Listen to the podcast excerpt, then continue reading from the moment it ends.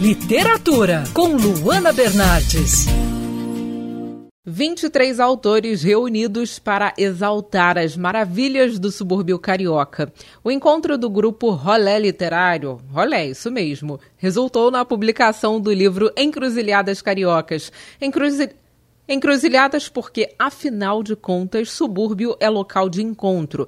O trabalho mescla crônicas e contos com quatro eixos narrativos: retratos, desgostos e tensões, memórias e metamorfoses.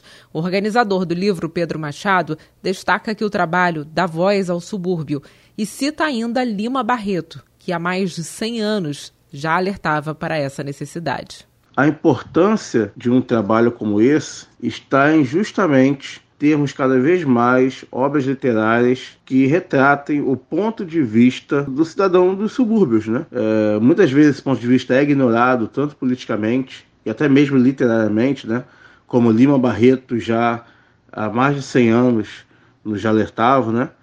Então é importante que haja é, obras como essa que reverberem as vozes suburbanas da cidade. Publicado pela editora Oficina Raquel, o livro tem como proposta acabar com preconceitos. Encruzilhadas Suburbanas tem 184 páginas. Eu sou a Luana Bernardes e você pode ouvir mais da coluna de literatura seção do site bandnewsfmrio.com.br clicando em colunistas.